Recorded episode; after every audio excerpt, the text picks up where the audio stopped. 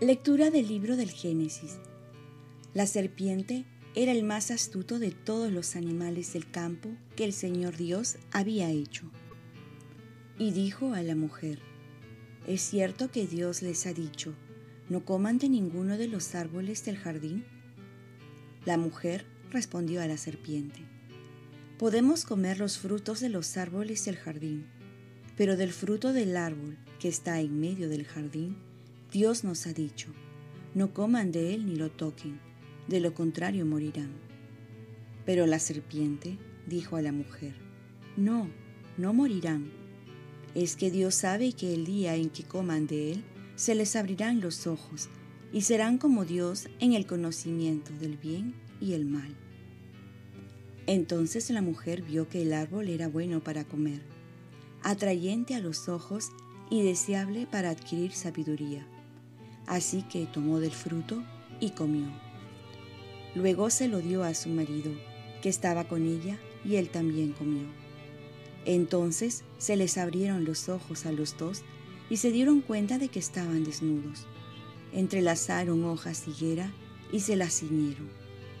Cuando oyeron el ruido de los pasos del Señor, que paseaba por el jardín a la hora de la brisa, el hombre y su mujer se escondieron de la vista del Señor Dios entre los árboles del jardín. Palabra de Dios. Salmo responsorial. Dichoso el que está absuelto de su culpa. Dichoso el que está absuelto de su culpa, a quien le han sepultado su pecado. Dichoso el hombre a quien el Señor no le apunta el delito. Dichoso el que está absuelto de su culpa. Había pecado, lo reconocí, no te encubrí mi delito. Propuse, confesaré al Señor mi culpa, y tú perdonaste mi culpa y mi pecado. Dichoso el que está absuelto de su culpa. Por eso, que todo fiel te suplique en el momento de la desgracia. La crecida de las aguas caudalosas no lo alcanzará. Dichoso el que está absuelto de su culpa. Tú eres mi refugio, me libras del peligro, me rodeas de cantos de liberación. Dichoso el que está absuelto de su culpa. Lectura del Santo Evangelio según San Marcos.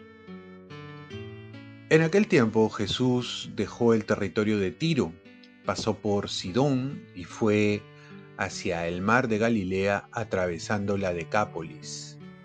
Le presentaron a un zorro que además hablaba con dificultad. Le pidieron que le imponga las manos sobre él. Él, apartándolo de la gente a solas, le metió los dedos en los oídos y con la saliva le tocó la lengua y mirando al cielo suspiró y le dijo, Efetá, que quiere decir ábrete. Y al momento se le abrieron los oídos, se le soltó la atadura de su lengua y hablaba sin dificultad. Jesús les mandó que no lo dijeran a nadie, pero cuanto más se lo mandaba, con más insistencia lo proclamaban ellos. Y en el colmo del asombro decían, todo lo ha hecho bien, hace oír a los sordos y hablar a los mudos. Palabra del Señor. Paz y bien. Jesús todo lo hace bien, confía. En el Evangelio de hoy Jesús va a hacer un milagro diferente porque cada persona es diferente. Jesús no sana en serie, sino en serio y en forma personal. Así como Jesús obra en cada uno de manera diferente, así vemos que el sordo mudo, al no poder escuchar, Jesús usa algunos signos similares a los taumaturgos de ese tiempo para hacer entender al sordo mudo que lo que está haciendo es un milagro, una curación extraordinaria. Generalmente curaba con la palabra, pero ahora, para este hombre, hace una excepción. Este milagro también sirve como modelo para el rito del bautismo que una vez recibimos pues el sacerdote al bautizarnos también dijo, Éfeta. Y se nos abrieron los oídos espirituales para estar presto a la palabra de Dios. Hoy también deberemos pedir a Jesús este milagro, ya que muchas veces permanecemos sordos a la palabra de Dios. Nuestros oídos están tapados por tanto ruido del mundo que no deje espacio para escuchar, meditar y dejar transformarnos por la palabra de Dios. Así también se nos tiene que desatar la lengua, no para hablar mucho, sino para hablar lo que es edificante. Como dice en Efesios, lo que digas ha de ser bueno, constructivo y oportuno.